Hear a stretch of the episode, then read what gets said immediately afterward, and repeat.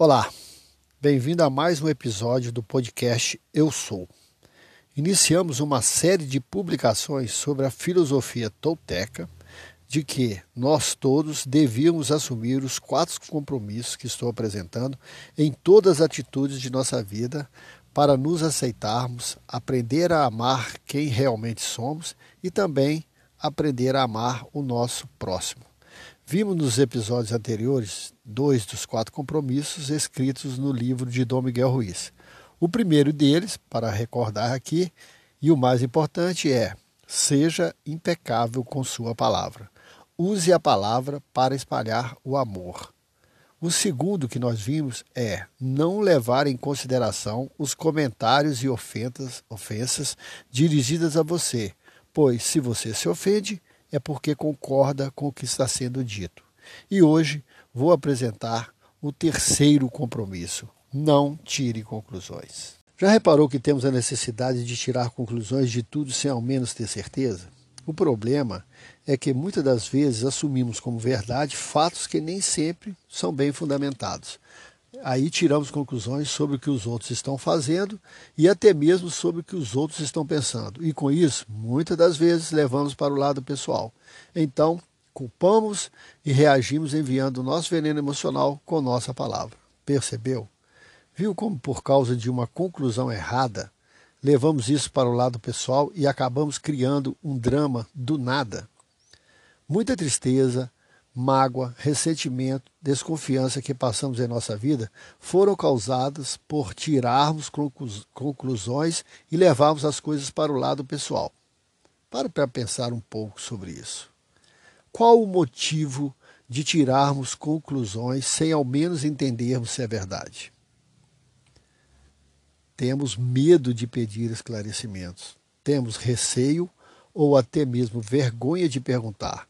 E aí preferimos tirar conclusões e com isso só enxergamos o que queremos enxergar e escutamos apenas o que queremos escutar. Eu vou citar aqui agora uns exemplos de como no dia a dia tiramos conclusões erradas e precipitadas. Nos relacionamentos, presumimos que os outros sabem o que pensamos e que não precisamos dizer o que queremos. Achamos que, porque nos conhecem muito bem, farão o que quisermos. E aí vem, poxa, ele sabe como penso e como pôde fazer isso. Como é que ela pôde fazer isso comigo? Deveria saber. Então, ninguém nos conhece mais que nós mesmos. Não conhecemos também o outro totalmente. Daí a importância do diálogo. Outro exemplo: alguém nos conta algo, tiramos conclusões. Se não nos conta, também tiramos conclusões. Por que não me contou? Deveria ter me contado. Deve ser por causa disso ou deve ser por causa daquilo. No trabalho, tiramos conclusões porque alguém foi promovido, porque alguém foi demitido. Tiramos conclusões porque meu chefe não elogiou meu trabalho. Será que ele não gosta de mim? E por aí vai. Isso vai virando uma reação em cadeia. Tiramos conclusões porque não temos coragem de perguntar. Presumimos que todos enxergam a vida como nós, que pensam como nós, sentem da mesma forma que nós, julgam como nós julgamos e sofrem como nós sofremos. Daí, como não agem como nós, começamos a tirar conclusões. A forma de evitar tirar conclusões é perguntar. Não compreendeu? Pergunte. Não entendeu? Pergunte. Ficou na dúvida? Pergunte. Se sentiu desconfortável com algo? Pergunte. Converse. Tenha coragem de perguntar até que as coisas fiquem claras, se esclareçam. Dessa forma, você não precisará presumir nada. Não tire conclusões.